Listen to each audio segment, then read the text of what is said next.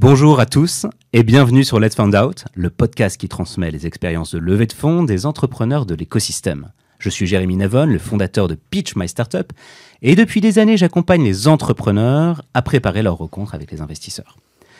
À chaque épisode, je m'intéresse au parcours d'un entrepreneur et aux grandes étapes de ses différentes levées de fonds. Attention, vous êtes sur le point de découvrir l'envers du décor. Qu'est-ce qui se cache derrière les millions d'euros levés, les articles élogieux que vous voyez passer tous les jours dans les médias? On estime souvent à tort qu'elles font la valeur des startups et qu'elles permettent de mesurer le degré de réussite des acteurs de l'écosystème. Mais qu'en est-il vraiment? L'objectif de ce podcast? Vous faire découvrir des entrepreneurs exceptionnels et leur levée de fonds. Pourquoi ont-ils levé? Comment ont-ils choisi leurs investisseurs? Quelles ont été leurs plus grosses galères et leurs plus grandes réussites? Alors pour ne manquer aucun épisode, abonnez-vous dès maintenant sur vos plateformes préférées, n'hésitez pas à nous donner 5 étoiles et à nous laisser un commentaire. Attention décollage, let's find out, ça commence maintenant. J'ai la chance aujourd'hui d'être avec Mathieu Burin d'EMEA. Salut Mathieu. Bonjour Jérémy.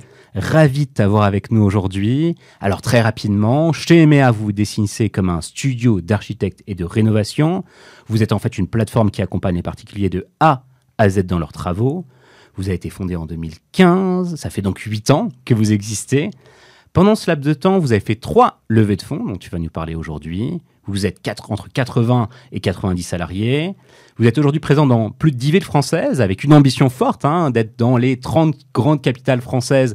Euh, Ville ouais, Déjà. ouais, grande ville, métropole française, euh, ben, d'ici 24 mois. Hein. Exactement. Et vous êtes également euh, une entreprise à mission. Tu pourras nous en dire un peu plus. Exactement. Du coup, est-ce que tu as des choses à rajouter par rapport à cette présentation? Non, non, ce que tu as, dit est, très vrai. Euh, peut-être quelques chiffres pour positionner. Euh, donc, la boîte créée en 2015.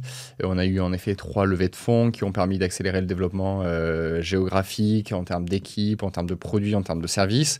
En, quelques mots et en une phrase pour, pour expliquer ce qu'on fait chez EMEA. EMEA, donc, c'est un studio d'architecture et de rénovation. On prend par la main les particuliers qui souhaitent rénover leur appartement, leur maison, avec une phase conception, puisqu'on a des architectes. Euh, d'intérieur et euh, chez nous euh, pour accompagner sur les phases conception, plan 2D, plan 3D, structuration du projet. on va avoir et on va travailler avec des bureaux d'études thermiques et structurels pour les phases un peu plus complexes et notamment sur toute la partie de structuration des projets de rénovation architecture mhm. et énergétique. Pardon. et après, on accompagne jusqu'à la fin puisqu'on va avoir la partie sélection des matériaux, on va avoir tout un tas de garanties qui existent nulle part sur le marché, on va avoir tous les paiements qui sont sécurisés, qui passent par chez nous, on va avoir une plateforme plateforme de suivi de chantier avec une validation, contre-validation, des étapes pour bien valider que le planning est respecté. Et puis après, on a euh, des engagements sur la qualité, sur les délais et sur le prix. Donc le but, c'est vraiment de dire, je prends par la main le particulier, je l'accompagne de A à Z et je fais qu'avec son expérience, elle, elle, est au niveau qu'elle est en droit d'attendre en 2023-2024 avec des outils digitaux euh, simplifiants, sécurisants et une super satisfaction client pour que ça se passe bien. Et voilà. Génial. Alors, on, a la chance de se connaître depuis maintenant quelques années, hein, depuis presque le tout début, 2016, euh, et donc je suis l'aventure d'EMEA, euh, anciennement Travolib. Qu'est-ce qui t'a donné envie de rentrer dans ce domaine-là? Parce qu'en fait, on entend forcément beaucoup d'entrepreneurs de la tech. Les travaux, c'est rarement un sujet dans lequel ils se lancent. C'est assez loin. Ouais, en fait, c'est ça qui est, très intéressant et, la particularité de mon profil, c'est que moi, je suis euh, dans, de formation, je suis ingénieur travaux. Donc, j'ai fait euh, l'école spéciale des travaux publics à Paris. Et en fait, depuis que je suis gamin, je voulais vraiment monter cette boîte de rénovation. Je suis très bricoleur, j'adore euh, changer les trucs, bidouiller. Et, à mes heures perdues, c'est un truc qui, qui, me détend beaucoup et qui me plaît. Parce que je trouve que c'est très satisfaisant les travaux quand c'est bien fait. Et ça permet d'être très content d'avoir un cadre de vie, un lieu de vie qui est qui a son image et, qui est beau. Donc ça, mhm. c'est quelque chose qui m'a toujours plu. Et donc la petite histoire, c'est que moi, j'ai j'ai eu la chance de passer tous mes étés avec euh, mon grand-père et, et, il avait un, mât euh, qui était en fait une ancienne ferme et on a, ils ont totalement tout refait.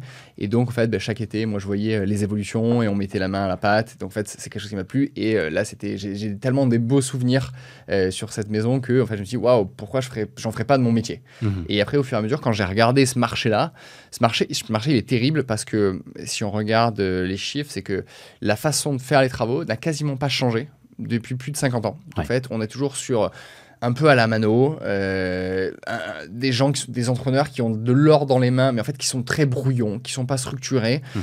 euh, qui utilisent finalement assez peu d'outils digitaux Et, euh, et, tout ça me fait dire, waouh, en fait, il y a vraiment une opportunité de dingue. Il y avait le taux de satisfaction qui était euh, la stat quand on a lancé la boîte en 2015, c'est il y a un Français sur deux qui n'est pas satisfait. C'est la stat de l'ADEME. Et en fait, on se rend compte qu'aujourd'hui, c'est encore plus vrai parce que tous les sujets de rénovation énergétique, on est en train de venir sur une sorte de, structuration financière. Donc, on a changé de paradigme. Mhm. Les entrepreneurs, c'est plus juste, bah, si tu as l'or dans les mains et tu es un peu organisé à le faire. Non, parce qu'en fait, il faut que tu m'aides sur la partie financière, sur les différentes aides, sur les, les spécificités techniques. Est-ce que je fais d'abord une pompe à chaleur? Est-ce que je fais de l'isolation? C'est quoi la priorisation des travaux, etc. Donc, en fait, on est, sur on est en train de venir sur une, une professionnalisation du métier. Et en fait, les entrepreneurs sont un peu laissés sur le bas-côté parce qu'ils veulent pas le faire et que ça les intéresse pas et que ce côté conseil, ça les a toujours un peu saoulés. Et donc, il y a des entreprises comme EMEA euh, qui vont accompagner, qui vont, qui vont structurer une offre de service de A à Z sur étagère en disant, bah, je te prends par la main de A à Z.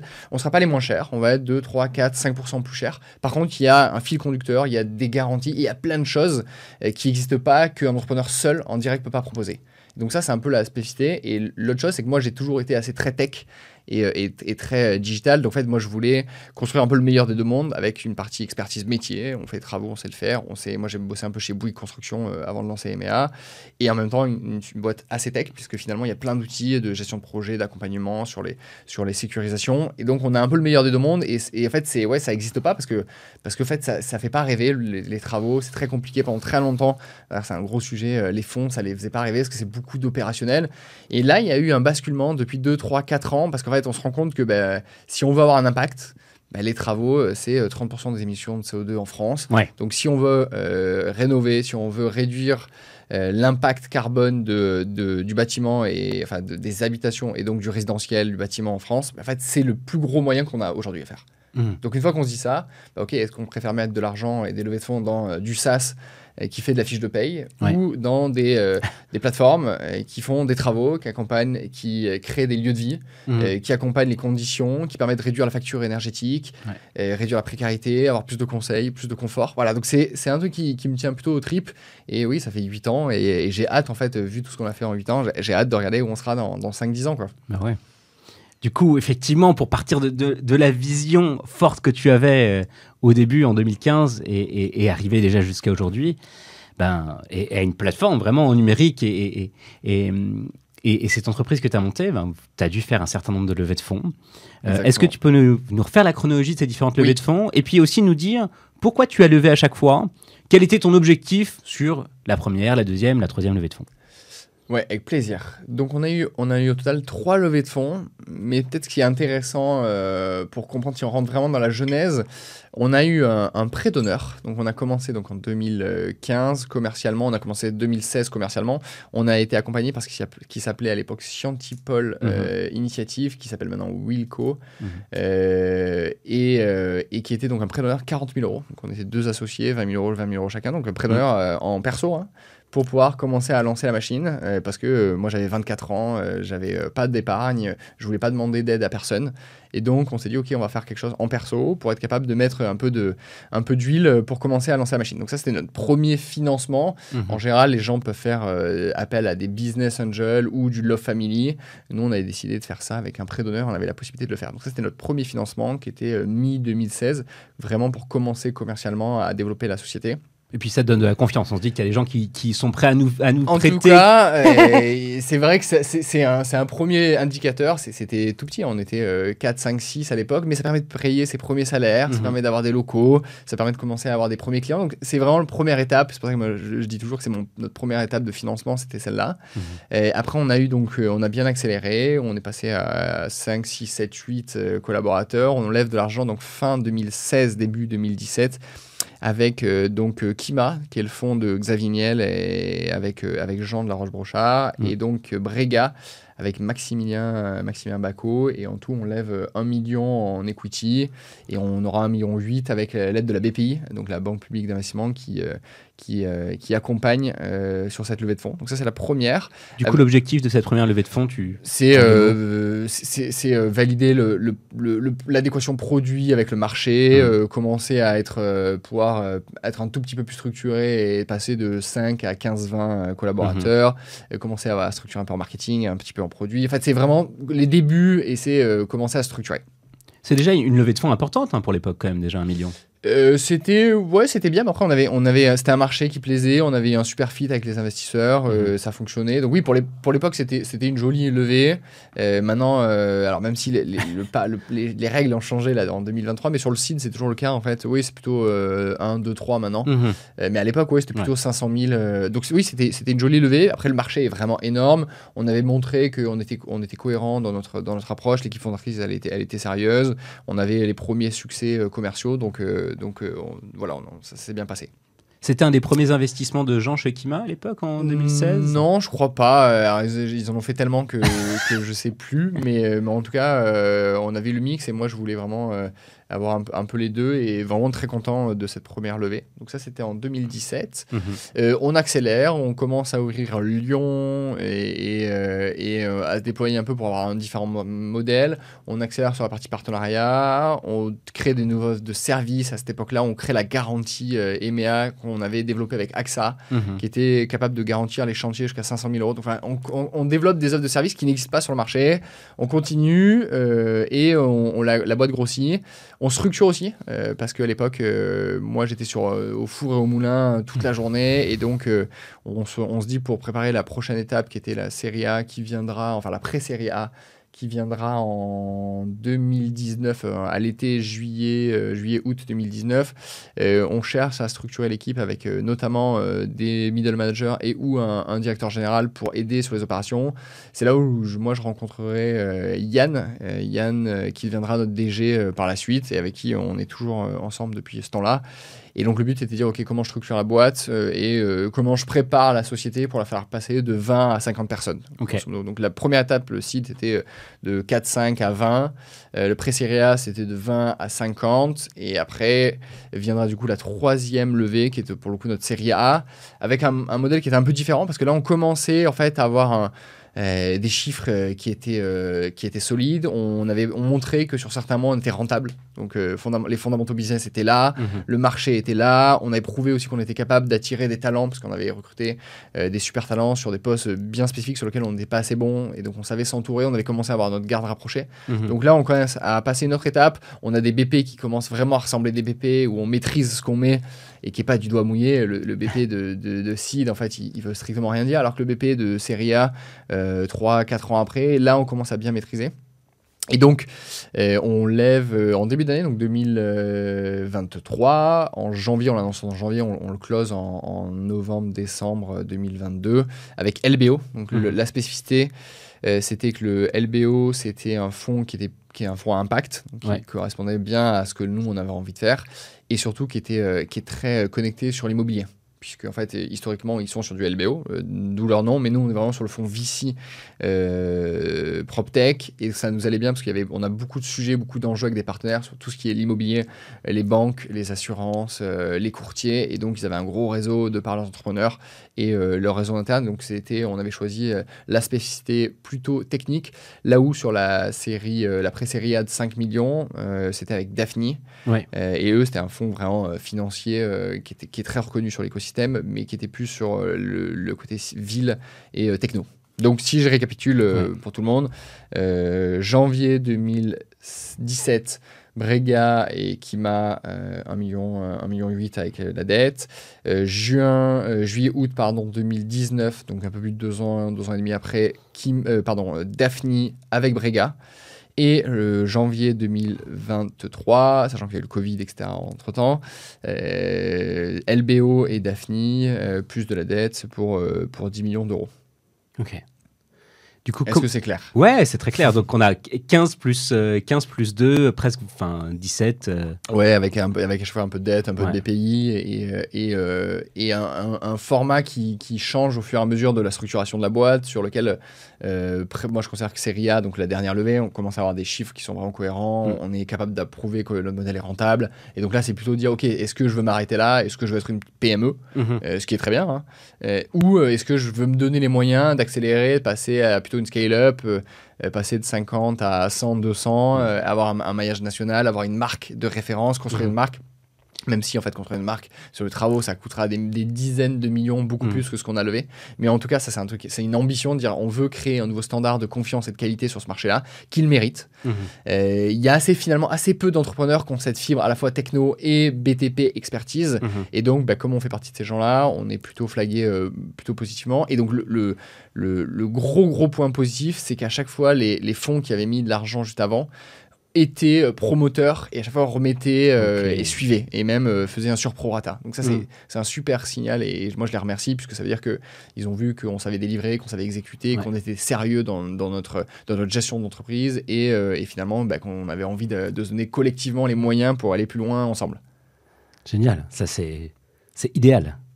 ouais, je sais pas si c'est idéal parce que le chemin n'était pas parfait, mais, mais en tout cas, c'est un, un vrai signal de confiance. Et, et je pense que là, euh, ce qu'on disait tout à l'heure en, Mm. en off, mais le marché, le paradigme des levées de fonds euh, a tellement changé. Et ce qui est, je, pense, sain, peut-être que ça, ça a changé un peu trop vite et ça va se rééquilibrer dans 2, 3, 4 ans, mais, mais dire que en fait, le but d'une boîte, c'est quand même d'être rentable, c'est d'avoir des clients satisfaits et d'avoir un impact sur la vie des gens qui est Mm. positif. Bah, je pense que c'est quand même un triptyque qui est, qui est hyper important et qu'on a un tout petit peu oublié euh, quand on levait Ouais. euh, des centaines de millions pour aller juste plus vite. Finalement, euh, finalement à quoi bon quoi? Alors je te, pro- je te propose que maintenant on rentre dans le détail de bah, comment ça s'est passé. Avec hein. plaisir. Hein, parce que comme tu disais, il y a, y a- il y a- il y a- il y a 10 secondes, bah, en fait, oui, là tu nous racontes l'histoire, ça paraît simple en tant que tel, Mm. mais forcément, euh, bah, en fait, ça se prépare. C'est beaucoup, beaucoup de travail, euh, des réussites et parfois aussi des moments euh, assez difficiles. Comment toi tu t'organises pour tes roadshows? Euh, alors les deux premiers roadshows, on les avait fait. euh, alors le premier roadshow, je l'avais fait seul. Le deuxième, je l'avais fait avec euh, du coup Yann, euh, notre directeur général. Et, et celui-là, on a pris le dernier, on a pris un- une banque d'affaires qui s'appelle Ader. Mhm. Super équipe qui nous a accompagnés. Et donc peut-être peut-être se focuser sur le pourquoi on a pris un, un lever sur la dernière VS pourquoi celle d'avant on l'avait fait un peu toute seule. Mhm. La, gr- la grande spécificité d'un- d'une levée de fonds, en tout cas dans notre cas, c'est que donc ce que j'ai dit, c'est que secteur assez peu sexy. Ouais. Euh, assez peu sexy parce qu'en fait c'est de l'opération. Euh, on n'est pas dans les, on n'est pas le vanilla euh, du euh, SaaS, enterprise, software où il y a beaucoup de marge quand on arrête d'investir. Nous on fait des opérations. Plus on fait de chantier, mine de rien, plus il y a d'opérations et donc Ouais. plus il y a de sujets à gérer parce que par définition c'est de l'aléa. Mhm. C'est pareil que de la logistique. Enfin, c'est ces secteurs-là qui sont en fait hyper importants, mais où il y a où il y a des opérations. Donc c'est déjà, Moins de scale qu'un peu un plateforme. Ouais. En fait, c'est est-ce que les investisseurs qui rentrent, est-ce qu'ils veulent du scale ou est-ce qu'ils veulent de l'impact Mhm. En fait, on en revient à on a 100 fois plus d'impact que des gens qui, je prends toujours avec beaucoup de bienveillance, mais euh, ceux qui font euh, les, les- les fiches de salaire, les Ouais. fiches de paie. Mais en fait, fondamentalement, oui, c'est nécessaire et, et c'est nécessaire pour payer les gens. Mais en fait, l'impact, euh, finalement, est-ce que l'ancienne version ou la nouvelle Ouais. est euh, plus ou moins compliquée ou plus ou moins bien Je sais pas. Là, on, par définition, on prend un marché qui est cassé, euh, où il y a un taux d'infection qui est faible, sur lequel il on a un objectif énorme de 500 000 logements par an, Ouais. euh, avec tous les sujets de passoires énergétiques, énergétiques pardon, qui vont sortir du parc de location, avec une tension locative Ouais. hyper forte, avec une déprime du marché immobilier en ce moment, là, 2023, avec des taux qui ont explosé, qui ont fait euh, x2, x3, là, qui sont en moyenne à 3, 4, 5% en ce moment. Donc, en fait, marché qui est, qui est en train de se. qui est en ébullition euh, dans tous les côtés. Et donc, bah, en fait, il faut des boîtes qui sont capables de, de se réinventer, qui sont capables de, de proposer une, une proposition de valeur, de service, d'accompagnement, d'offres sur un marché qui est plus compliqué qu'avant. Ouais. Et en même temps, qui va, qui va que faire se complexifier parce qu'on va rajouter des aides, on va rajouter de la subvention publique, on va rajouter des obligations. Et donc, ce sujet-là, dire, OK, est-ce que finalement les VC, euh, ils préfèrent des boîtes à impact ou ils préfèrent des, bac- des boîtes qui scale et sur lesquelles, euh, si je mets euh, un million de plus euh, tous les mois euh, en Google, bah, est-ce que je vais pouvoir faire euh, 2 millions de plus de, de résultats? Donc voilà, donc ça, c'est un, peu- c'est un peu le sujet. Et donc, on décide de prendre, on, décide de prendre des leveurs parce que la levée, comment on se prépare pour revenir à ta question? Bah Déjà, c'est quel est le plan qu'on fait? Qu'est-ce qu'on qu'est-ce qu'on a envie de faire? Cet Mhm. argent qu'on va lever, il sert à quoi? Donc, c'est déjà être capable d'expliquer l'histoire. Est-ce que l'histoire résonne? Et donc, l'avantage et l'inconvénient des leveurs, c'est comme ils sont sur un modèle de pur au succès, C'est que c'est eux qui choisissent, les, euh, c'est eux qui choisissent leur, euh, leur dossier. Donc ça veut dire, et en fait c'est très bien, ça veut dire qu'en fait quand on commence à aller voir 3-4 leveurs en disant vous pensez quoi de ce dossier, ben, eux ils sont déjà en train de se dire ok, ce dossier avec les chiffres qu'ils vont avoir, les bonnes nouvelles qu'ils vont avoir, la tendance du marché, euh, je suis capable et je suis, je suis sûr en fait de trouver un ou deux acteurs qui va suivre. Donc en fait eux ils sont déjà en train de regarder selon les règles, et ça c'est très important, c'est quand je, quand je lève de l'argent, il faut vraiment comprendre les règles auxquelles on joue. Mhm. Et en fait, je, je- je lève de l'argent pour accélérer et pas pour faire une PME parce que je veux faire faire minimum x2, x3 sur l'investissement. Et si je suis pas capable de faire ça, ben, en fait, il faut pas prendre de l'argent ici. Il faut être rentable, il faut aller chercher de l'argent de banque, etc., mm. etc. ou de l'argent de ses clients qui est toujours le meilleur argent. Donc ça, c'est déjà connaître les règles du jeu.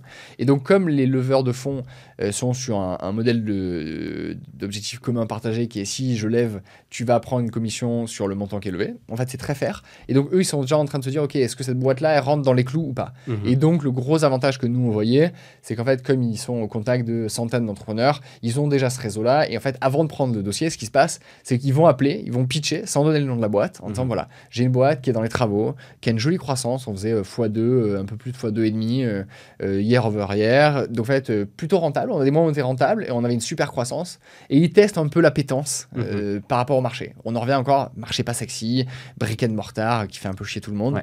Et donc ils testent ça. Et finalement, ils disent ouais, en fait, on a testé franchement, on, est à peu près convaincu qu'on va vous trouver entre 5 et 10 euh, acteurs qui auront envie d'aller voir, de creuser, qui vont faire le sujet. Et donc là, on se dit, OK, on se tape dans la main et on passe sur un roadshow. Donc un roadshow, c'est vraiment ultra structuré. Et l'avantage dans Lover, c'est que en fait, ils savent structurer les différentes étapes. C'est leur métier. C'est leur métier. Donc c'est, euh, grosso modo, c'est un truc d'ingénieur. Hein. c'est de la gestion de projet. C'est j'ai mon R1. Mon R1, il y a 20% euh, de conversion vers mon R2. Mon R2, j'ai en général entre 30 et 50% de conversion. Et après, plus je suis en R3, R4, R5, ça se tend. Il y a de la négo.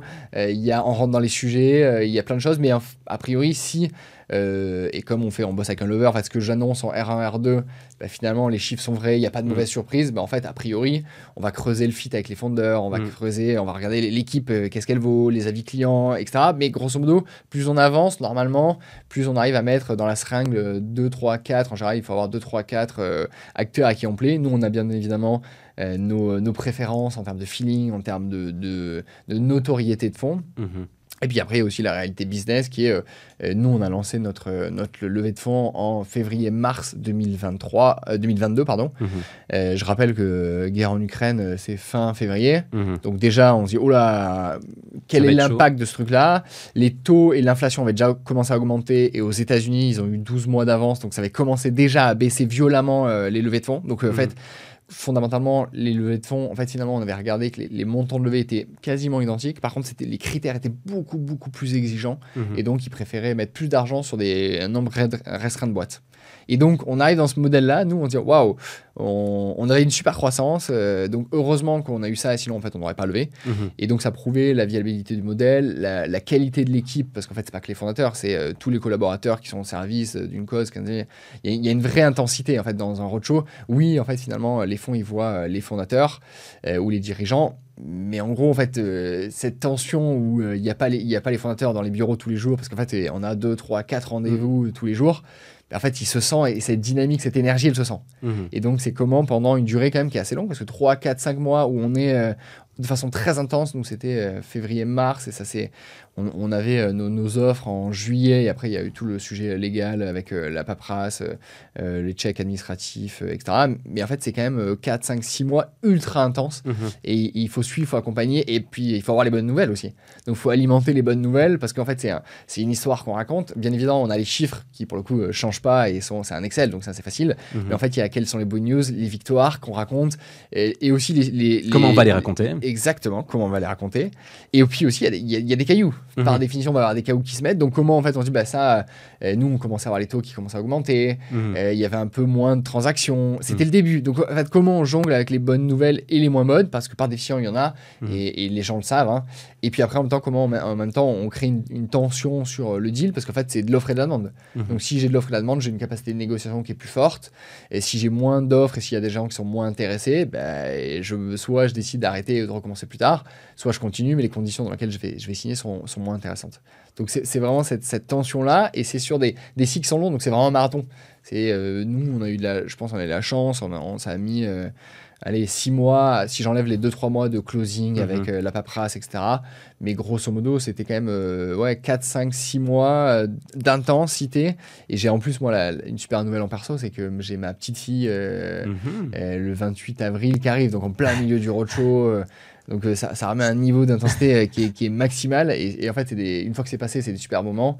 Euh, mais quand on est, dans, quand on est au moment, il, faut s'accrocher. Il faut avoir une routine, il faut avoir une discipline perso, il faut essayer de dormir un maximum. Enfin, donc c'est très intense. Ok, génial. Alors du coup, cette routine, cette discipline perso, est-ce que tu, tu, peux nous la décrire? Ouais, avec plaisir. Moi, je suis, euh, je suis, un, je suis quelqu'un de, je pense, assez énergique euh, et j'ai besoin de faire beaucoup de sport. Enfin, je, pense, je parle vite et j'essaye de, de, faire attention. Mais, euh, mais, mais j'ai beaucoup d'énergie, j'ai beaucoup d'énergie à donner et à recevoir. Et donc, moi, je me nourris sur les collaborateurs. Moi, j'adore mesurer le niveau d'énergie, d'intensité de quand on rentre dans un meeting. Ok, est-ce mhm. que les gens ils sont là pour, pour en découdre et donc pour aller trouver la meilleure solution les, et sortir vers le haut? Ou est-ce qu'ils sont fatigués? Et moi, moi, je, dois être avec des gens qui me donnent de l'énergie parce que j'en donne énormément. Et mhm. donc, c'est toujours ce sujet de comment j'en donne, j'en reçois. Et moi, j'ai une soupape où il faut que je fasse beaucoup de sport. Donc, c'est euh, routine. C'est donc, j'ai un, un, un, agenda qui est très organisé avec euh, des moments où je fais du sport, des moments où je suis en, dans ma tête et, je travaille sur des sujets perso, focus. Mhm. Euh, je suis après, bien évidemment, avec les équipes parce que mon rôle, il a changé et je suis plus du tout pareil quand on est 5 ou 10 que quand maintenant on est 60, 70, 80, 90. donc, ça, ça change beaucoup. Et puis après, je me mets des, phases où bah, le mardi soir, euh, je suis en, famille et donc à 18h30, je, je déconnecte et je m'occupe de ma puce. Donc mmh. voilà, c'est essayer de mettre des routines et. Et des... t'arrivais à garder cette routine même pendant la veille En fait, on se force. Après, euh, bien évidemment, euh, il y a des fois où bah, il y a des agendas, il y avait des calls qui finissaient à 20h, 21h, mais en fait, parce qu'il fallait le faire, donc j'allais mettre dehors. En fait, on s'organise, mmh. mais déjà, avoir un, un cadre, déjà, il y a 90% du boulot qui est fait. Après, forcément, ça va un petit peu dériver du cadre. Mais si déjà je me force à avoir un cadre et je sais que mon cadre, c'est ce qui me permet d'être bien dans ma peau et bien dans mes bottes, euh, important parce qu'il y, a des phases de tellement de tension. moi, je me rappelle en, juin, juillet, il y avait des phases où on avait 5, 4, 5 offs qui devaient tomber. Et au fur et à mesure, elles commençaient à tomber. finalement, on n'avait plus que 3. Et là, mm. waouh! Est-ce que je continue à négocier avec les trois de la même, la même véhémence euh, et euh, la, même la même envie? Mhm. Parce qu'en fait, finalement, les, les, fonds le savent. Mhm. Quand il y a des choses qu'on négocie, quand il y a des choses qu'on mhm. va, qu'on va chercher parce qu'on pense que c'est faire, ou quand au contraire on laisse passer trop de choses, ben, en fait, par définition, là, c'est l'humain. C'est euh, est-ce que de comment je tire la couette de mon côté. Et donc là, tu étais accompagné hein, sur la dernière. Ouais, là, on était accompagné. Donc ce, jeu-là de négociation, ils le maîtrisent et ils ont pu partager leur savoir d'une certaine ouais, façon. Ouais, bien sûr, ils partagent. Mais après, il y a un moment, il y a un moment où c'est aussi euh, le, les, le, lever, ça c'est un truc qui est, très important, en fait, le lever permet de créer de l'attention sur le deal et en fait permet de, de simplifier euh, les relations parce qu'en fait, eux, ils ont des relations existantes et en fait, c'est leur, crédibilité qui est en jeu. Hmm. Donc, ils prennent pas un dossier si le dossier n'est pas crédible. Donc, en fait, déjà, ça permet de dire j'ai accès au premier rendez-vous, au deuxième rendez-vous parce que c'est Kelly. Il y a combien de rendez-vous en général? Enfin, tu as fait combien de rendez-vous avec les oh fonds J'ai dû pitcher, euh, j'ai dû pitcher je sais pas, 300 fois, 400 fois. Ok. en fait, un, un funnel euh, classique, c'est c'est une cinquantaine euh, d'investisseurs. 40-50 euh, investisseurs en fonction, on en remet au fur et à mesure. Et après, le but, c'est d'avoir un funnel de 5-10 qui sont mhm. vraiment de qualité et que je travaille. Et après, bah, dès qu'il y en a qui sortent, on essaie d'en remettre euh, et ça change. Et puis après, ça dépend vraiment. c'est un funnel, hein, donc le but, c'est de dire. Après, le but, c'est pas de s'éparpiller parce que c'est pareil, c'est épuisant. Mhm. Et c'est quand même d'avoir suffisamment dans le pipe pour que ben il y ait la probabilité, enfin, les, les, taux de conversion sont bah, connus. Et donc, c'est un jeu de conversion. Et à la fin, il faut en avoir 2-3. quoi. Mhm. Ça n'a rien à voir 5, parce qu'en fait, euh, on s'épuise. Mais euh, il en, si tu n'en as qu'un, euh, c'est compliqué. Ok. Donc, du coup, avec ces, ces 3 que tu as eu à la fin, tu as fait combien de rendez-vous avec Daphne, avec Brega hmm. avec, Non, non. Là, je parle que sur la dernière levée. Oui, bien sûr. À chaque fois. Ben, en fait, Daphne ah et Brega, ils sont dans le. en fait, l'avantage des investisseurs existants, c'est qu'eux, ils sont supportifs. Donc, en fait, si la boîte, ils savent qu'elle a délivré, hmm. en fait, ils ont les infos euh, de hmm. première main. Hmm. Donc, bien évidemment, ils ont, ils ont un double rôle parce qu'ils sont euh, skin in the game. Donc, ils ont de l'argent et donc, ils n'ont pas envie de le perdre. Mais en même temps, ils sont sur un enjeu d'arbitrage et mm. vis-à-vis de leurs LPs, donc mm. vis-à-vis des investisseurs qui ont mis de l'argent dans le fond, ils se doivent d'être le plus honnêtes intellectuellement. Mm. Et s'ils ont un arbitrage en faire entre deux boîtes du portefeuille, bah, bah, leur responsabilité financière, c'est dire si j'ai EMEA et si j'ai une boîte B, mhm. bah, est-ce que l'argent, les 1, 2, 3 millions que je vais remettre au pot, est-ce que je les mets chez EMEA ou est-ce que je les mets chez la boîte B? Mhm. Parce que quel est le meilleur output et quel est le meilleur ROI que je peux ramener à mes investisseurs? Donc en fait, ils sont partie prenante, mais en même temps, si ils ont une meilleure boîte, et donc en fait on est toujours en concurrence avec les autres boîtes du fond finalement, bah, si la boîte, parce qu'ils ont des réserves limitées de cash, mhm. euh, on est moins bien que B, ben en fait, ils vont moins pousser que ce qu'il faut. En fait, mm. c'est toujours pareil. C'est, il vaut mieux être euh, les meilleurs, euh, en tout cas, euh, les, idéalement être le, le gros d'un petit fond, donc en tout cas les meilleurs de la classe d'un Ah. petit fond, Ah, que le dernier de la classe d'un gros fond. ok. Voilà, donc ça, c'est des, des- dynamiques, mais qu'on maîtrise pas. Finalement, ça, c'est la vie qui fait que euh, Tu l'apprends au fur et à mesure. tu peux pas, tu peux pas le savoir. Et Mhm. puis, euh, Daphne, ils ont fait des super, ils ont des, des boîtes comme Back Market, Mhm. comme euh, Swile, Mhm. euh, qui sont des super succès. Et donc, ça veut dire qu'ils ont du cash qui sort. Donc, en fait, il y a un enjeu de liquidité, ils peuvent remettre. Et, et donc, c'est toujours pareil. C'est en fait le euh, winner takes all. en fait, la- l'argent amène l'argent. Et comme ils sont capables de, de, de sortir, d'avoir des succès, ben, en fait, ils, ils- ils peuvent suivre sur les autres, ce qui permet d'avoir des meilleurs ROI. Donc, c'est vraiment ça, c'est un enjeu. Mais ça, c'est l'enjeu des fonds. Je pense qu'on a un peu dérivé. Oui. En Euh, fait, la question du coup que je voulais ouais. poser, c'était euh, là sur, euh, sur la dernière levée de fonds. Ouais.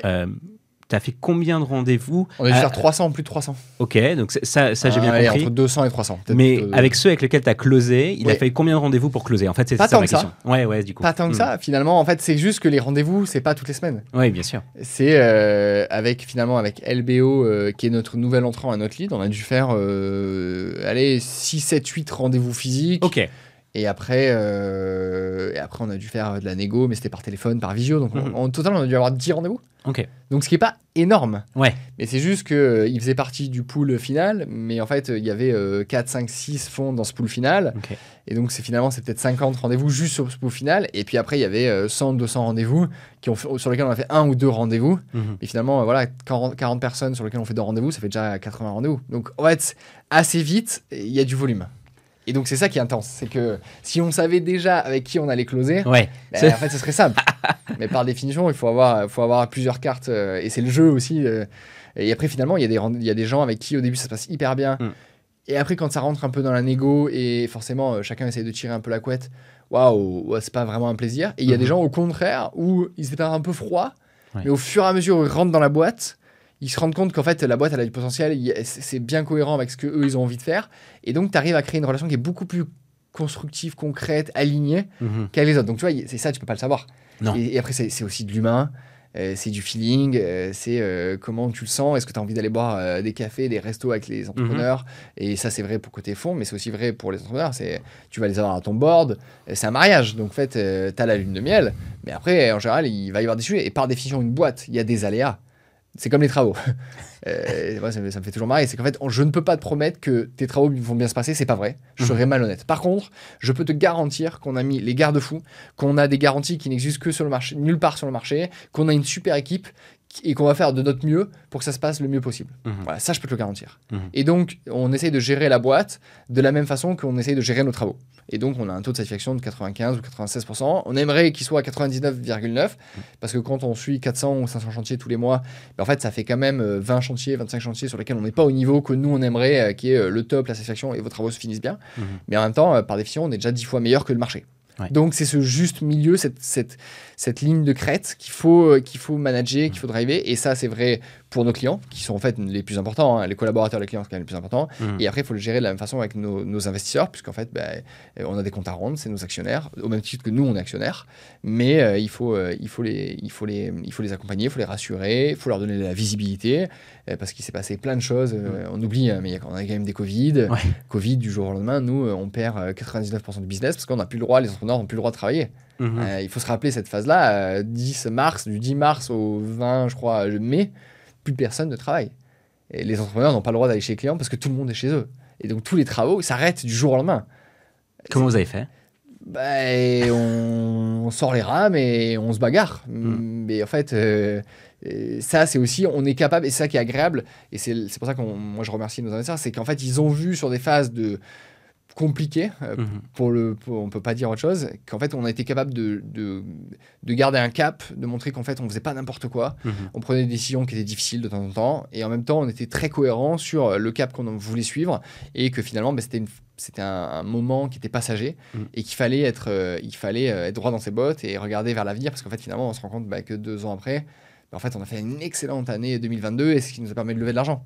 Donc, faut être humble, parce qu'en fait, on apprend tous les jours, et en même temps, faut être hyper ambitieux, Mm. parce que bah, ce marché-là, il est grand, il y a un impact sur la vie des gens qui est fort, et on se doit d'être... euh, moi, je joue euh, pour gagner, je joue pas pour être sur le podium. Bien sûr. Donc la question, c'est comment cette, cette, cette ambition, on la traduit avec les équipes. Et quand c'est dur, quand c'est fatigant, quand c'est usant, comment tous les matins on se relève avec un bon niveau d'énergie Ouais. et, et qu'on repart au combat. Parce qu'en fait, euh, la vie, c'est un combat et il y a des épines, et- mais Mm. euh, il y a des super roses. Ouais, j'adore. Euh, pardon, pardon, pour la citation que j'ai écorchée. Mais... Non, non, mais ça marche. Donc, tu nous disais comment tu communiquais avec tes, investisseurs. comment vous organisez aujourd'hui? Enfin, tu, tu leur transmets les informations tout, tous les mois, tu tous les, vois. Oui, exactement. Alors maintenant, on est, on est quand même de plus en plus structuré. Hein, donc, euh, donc tous les mois, ils ont un reporting financier. Tous les deux mois, on a un, on a un board qui permet de tacler euh, les différents sujets. Donc en fait, ils sont au courant de grosso modo tout une fois qu'on a les chiffres officiels. Après, nous, dans la, dans la, philosophie de la boîte, on a, une, on a des valeurs qui sont très fortes. Et par exemple, on a une valeur de transparence. Donc j'avais j'avais Alexandre qui était un alternant chez nous, un junior qui me dit en fait ce que j'ai adoré chez EMEA, c'est que tous les mois on a les chiffres de la boîte. Donc euh, vraiment on partage le revenu, euh, les chiffres, le taux de satisfaction, le taux d'insatisfaction, euh, les conversions, qu'est-ce qui va bien, qu'est-ce qui va pas bien. en fait tu as une vision globale de la boîte, alors qu'en fait tu es junior, tu viens d'arriver. Mm. Et ça me dit ouais, c'est incroyable parce qu'en fait ça permet de comprendre la boîte, ça permet de comprendre les rouages et ça permet d'aligner tout le monde sur ok c'est quoi la vision, c'est quoi l'ambition, où est-ce qu'on a envie d'aller et comment on se donne les moyens pour y arriver. Après, encore une fois, on est sur les règles du jeu. Hein. On a levé de l'argent de VC. Par définition, on doit faire de la croissance. Donc, quand on fait de la croissance, en fait, par définition, euh, ça crée euh, des chamboulements, ça crée des vagues. Et donc, la question, c'est comment euh, les vagues, ben, les unes après les autres, on passe, on les ride, et puis on se structure, on progresse. Et puis à chaque fois, bah, le, montant des travaux, les millions de travaux qu'on fait chaque mois, bah, ils augmentent.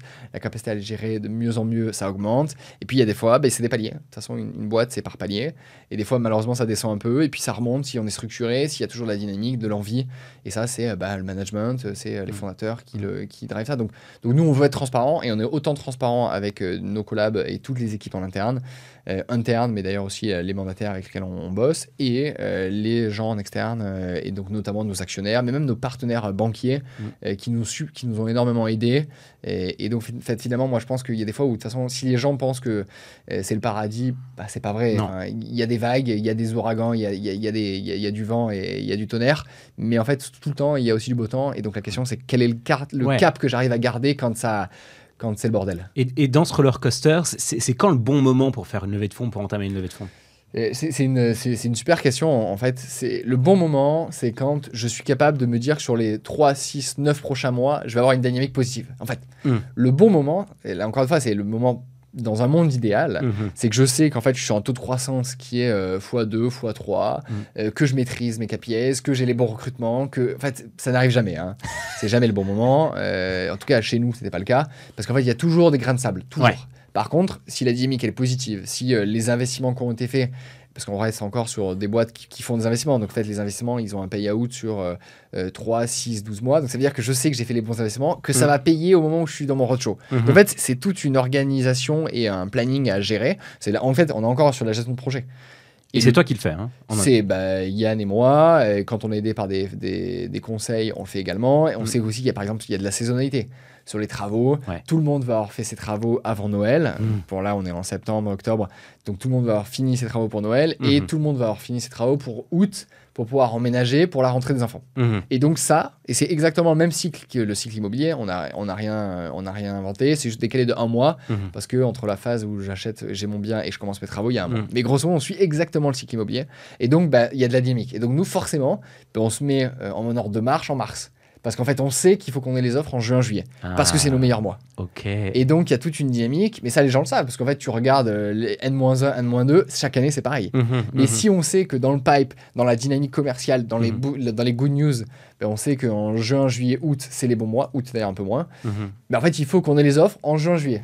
Et il faut qu'on négocie au moment euh, où on a les super, nous des super chiffres. Mhm. Parce qu'en fait, on dit, bah voilà, chaque année, voilà ce qu'on a fait, voilà, euh, les fondamentaux, ils sont sains, on est rentable sur, euh, typiquement en 2022, on était rentable en mars, en mai et je crois en juin où il y a un mois de décalage. Mais grosso modo, on sait qu'on est rentable parce qu'en fait, on fait du business et que les investissements, ils ont, ils ont payé à ce moment-là. Et donc, quand on est dans une posture comme ça pour la négociation, c'est beaucoup plus agréable. Parce qu'en fait, on se dit, oui, euh, on a une boîte qui est rentable. En fait, vous pouvez mettre de l'argent pour accélérer et c'est ce qu'on a envie collectivement. Par mhm. contre, bah, si vous décidez de pas en mettre, alors en général, il y a toujours d'autres. En fait, on a ce discours avec 2, 3, 4. Donc en fait, c'est plus facile. Mais mhm. si vous décidez de pas en mettre, mais en fait, nous, on va avancer.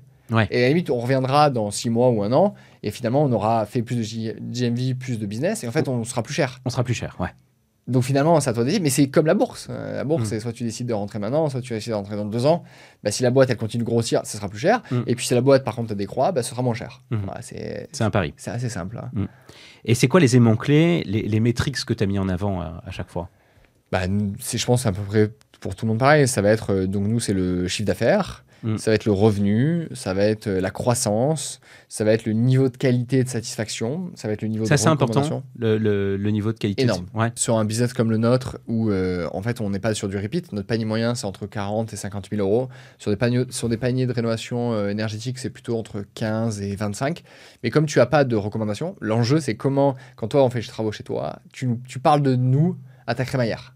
Ah. C'est ça le sujet. Mhm. Donc c'est de la reco. Ah, c'est super beau. euh, Bah, vous bien avez- sûr, qui a fait les avec qui tu as fait. Ouais. C'est qui l'archi ou euh, c'est qui l'entrepreneur. Et donc le sujet c'est comment c'est EMEA qui récupère euh, la reco Mhm. et pas l'entrepreneur ou l'architecte. Ça c'est un de nos énormes Ah, sujets. Ok. Alors les architectes sont chez nous maintenant, donc c'est un peu plus Mm. simple. Mm. Mais c'est pareil, l'entrepreneur qui est là chez toi 2-3 mois, la question c'est comment toutes les garanties, tout le conseil, Mm. et c'est ce que je disais tout à l'heure, le paradigme est en train de changer. Exactement, le paradigme est en train de changer. En fait, aujourd'hui, les travaux, sur des travaux de rénovation énergétique, on est sur de l'ingénierie financière. Mhm. C'est comment je finance ton reste à charge, tes aides, idéalement avec des mensualités. Euh, et donc, il y a de la réflexion, il y a de la paperasse, il y a de l'administratif, et tout ça, en fait, les entrepreneurs ne le font pas. Donc, ils sont en train de devenir, sans le vouloir, mais en fait, c'est ce qui se passe, euh, des installateurs. Ouais. Alors qu'en fait, la tête pensante, la tête avec la valeur ajoutée, ben, ça va être des plateformes parce qu'en fait, on va, Mm. on va tout industrialiser, on va avoir des, avoir des process, de la gestion de projet. Et ça, en fait, euh, bah, c'est de la valeur et ça, ça, ça, ça se paye. Et pour le coup, ça, c'est de l'invest Mm. et c'est de la techno. Mais une fois que je l'ai fait, bah, je peux le déployer à 500, 1000, 2000 chantiers euh, chaque année. Mhm. Alors que l'entrepreneur, bah, il n'a pas cette capacité. Il peut en faire euh, 20, 30, 40 chaque année.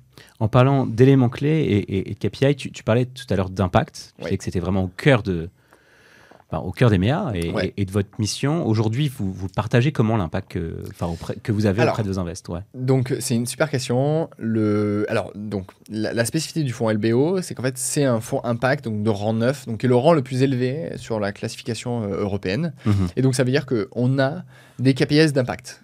Ok. Donc dans notre reporting, donc chaque année ou chaque semestre, on regarde, tu vois, on a, on a trois choses que l'on regarde. Euh, le premier, c'est la part de rénovation énergétique que l'on fait dans nos travaux. Donc en 2022, euh, quand on a levé, on avait 35% de nos travaux qui intégraient une part de rénovation énergétique. Mhm. Rénovation énergétique, c'est grosso modo, euh, je mets une pompe à chaleur, j'isole euh, mes combles ou change ma chaudière. Mhm. Très simplifié, mais c'est un peu ça. Donc ça, c'est le premier KPI, ce que l'on suit vraiment. Le deuxième KPI, c'est je fais un bilan carbone, euh, scope 1, 2, 3 et, et externalité. Donc euh, chaque année, on s'engage à faire un bilan carbone euh, pour être capable de mesurer, valider, le, valider les, échéances, valider les, améliorations, voir les, trucs où il faut qu'on progresse. Ça, c'est le deuxième point. Et il y a un troisième point, mais qui est un peu plus sur le côté, quand on parle de RSE, il y a, y a le PPP, donc People, Profit and Planet. Mhm. Donc là, on est très planète. Il y a un P de People, qui est euh, la diversité dans les, collabora- les collaborateurs, la diversité dans les boîtes avec lesquelles on bosse. Mhm. Parce qu'en fait, euh, ça, c'est hyper important. Il y a beaucoup de gens qui ne parlent pas français. Euh, donc, comment on les accompagne à travers des outils, à travers la formation, à travers l'accompagnement sur les nouvelles technos. Euh, il y a beaucoup de... Les industriels du bâtiment sont très forts sur... tu vas avoir des, des procédés constructifs, des pompes à chaleur hyper puissantes. Mais en fait, il faut les expliquer, il faut les Ouais. comprendre. Et c'est l'innovation. Et donc, comment nous, on a un rôle de prescription, d'accompagnement pour nos entrepreneurs pour les amener vers des solutions plus efficaces, plus efficientes, plus respectueuses de l'environnement. Mhm. Donc ça, c'est le troisième, euh, le P de, pro- de People, pardon, euh, sur lequel on a un engagement auprès de nos investisseurs. Donc ça, Grand, ça fait partie.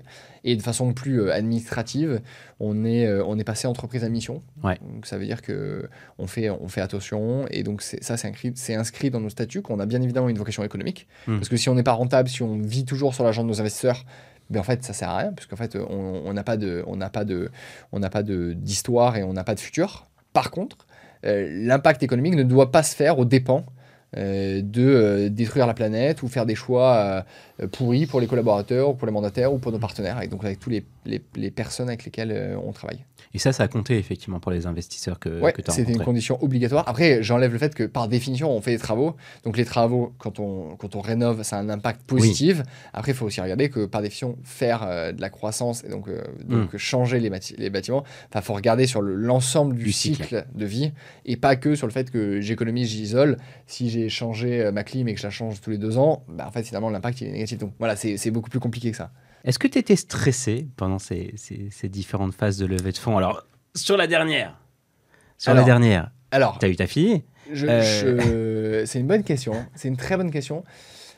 La, la dernière, sur moi, c'est quand même mieux passé que les précédentes. Euh, la première, j'étais stressé, parce que c'était nouveau.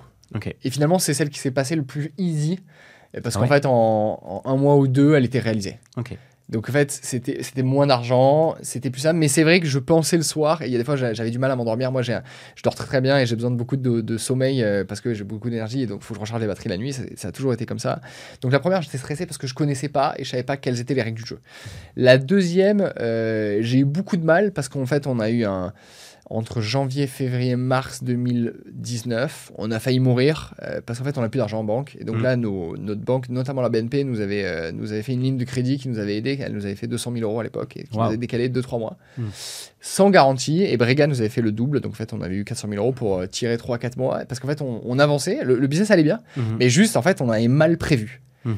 Euh, où en fait, il y a, il y a tout, il se passe toujours des, des bonnes ou mauvaises excuses, mais en fait, le- on n'avait pas bien timé, et donc en fait, on avait, on était, on avait plus de cash, Mhm. alors qu'en fait, on était encore en roadshow. Pire chose à faire. Ouais. Et donc là, c'était vraiment très compliqué.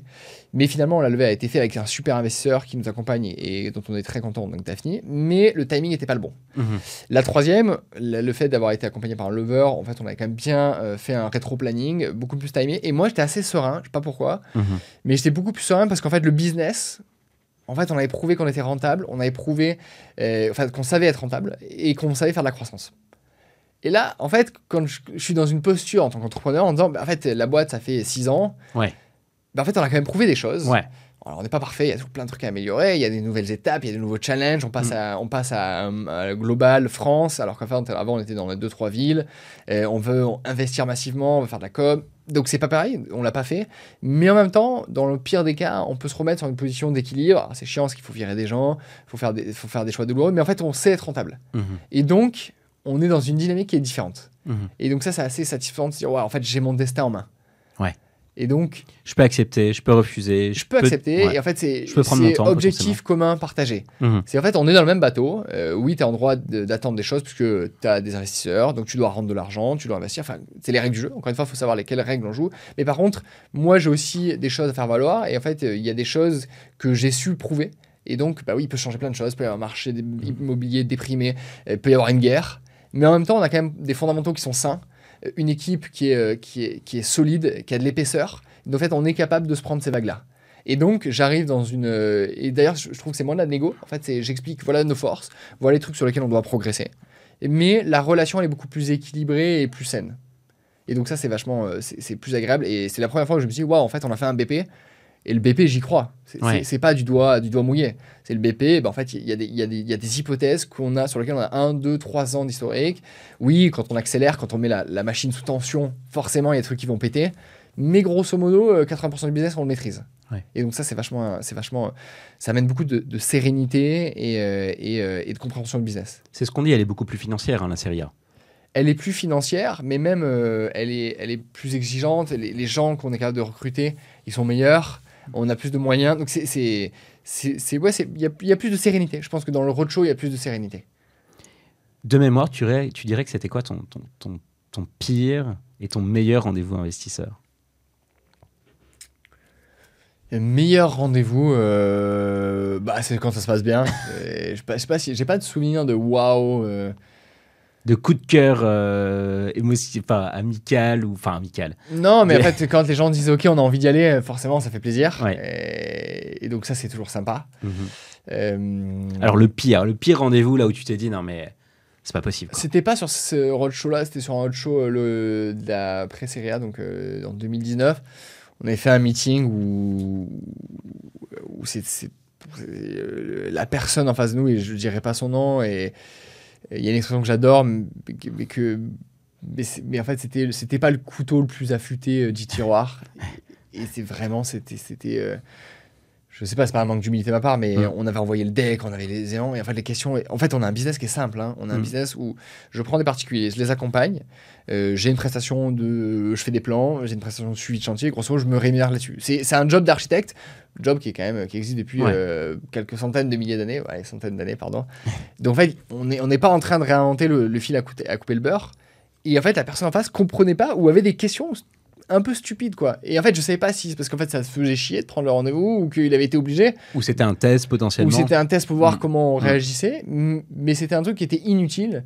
Et t'as vraiment l'impression d'avoir perdu une heure. Et en fait, tu vois, quand euh, tu te dis, ouais, mais pourquoi il a accepté le meeting, quoi? Parce Ouais. qu'il avait les éléments, on partage les éléments. Et en fait, c'est, je trouvais ça plus irrespectueux du temps de l'entrepreneur. Mhm. Peut-être que lui, il avait rien à foutre et qu'en fait, il prenait les meetings pour dire que vis-à-vis de sa direction qu'il bossait.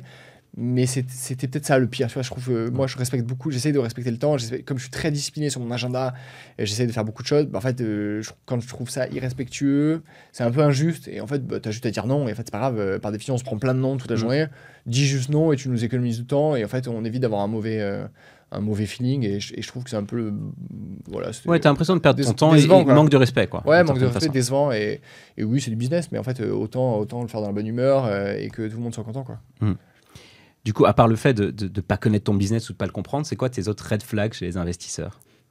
Des choses où tu te dis, non, mais là, euh, on va pas bosser avec eux. Quoi. Ben, moi, je, je pense qu'on on a, la- on a la chance d'avoir des, des gens smart autour de la table. Euh, et, donc, euh, et donc, finalement, en fait, c'est agréable. C'est agréable de pouvoir discuter, d'avoir des, avec des- des réflexions constructives. Et de temps en temps, en fait, ça permet de sortir la tête, euh, la tête de l'eau. Ben, on, on a la tête dans le guidon, et donc euh, ça permet de temps en temps prendre une grande respiration et de temps en temps, une fois tous les deux mois, dire ok, je bosse sur des sujets un peu, un peu plus high level et ça, ça te force à réfléchir, un peu, un peu curieux sur d'autres sujets. Et en plus, eux, ils ont l'avantage, c'est qu'ils voient beaucoup de boîtes Mhm. et ils sont pas que dans le secteur, ils Mhm. voient euh, le marché des levées de fonds global, mais en fait, le marché du financement, euh, la dynamique immobilière pour certains, la dynamique startup pour d'autres. Et donc, ça, c'est vachement intéressant. Donc, tu dirais que c'est un, un process que tu as aimé? La levée de fonds ou le- la relation que j'ai avec nos investisseurs? La levée de fonds, déjà. Je pense qu'il y a personne. Enfin, j'ai du mal à croire qu'il y ait des, entrepreneurs qui disent euh, j'ai aimé la levée de fonds. C'est pas vrai. C'est un truc où il y a de la tension, il y a du stress, il y a de l'énergie. Il faut être, euh, faut être à 200%. Moi, je me rappelle avec nos leveurs, on arrivait 5 minutes ou 10 minutes avant le meeting. Et en fait, ils nous disaient ok, on change tout ce qui s'est passé de votre journée. On, on fait un exercice de 1 minute de respiration, on se met dans une bonne dynamique, on, on respire, on est zen, on est souriant, on est serein parce que votre business il est bien. Et même si vous avez une merde, il y a, vous avez un super talent qui se barre là pour plein de raisons perso, Hmm, Ok, on, on y raise. Et donc, il y a, y a ce sujet-là de changer de casquette. C'est l'équilibre de changer de casquette. Et, parce qu'en même temps, le business, il continue à tourner. Donc, il faut être, faut, être au- faut être avec les équipes, il faut garder le cap, il faut garder le niveau d'énergie. Mais en même temps, quand on est sur le meeting, bah, tout ça, il faut le faire disparaître. Et on est dans notre phase de bah, on communique, on vend.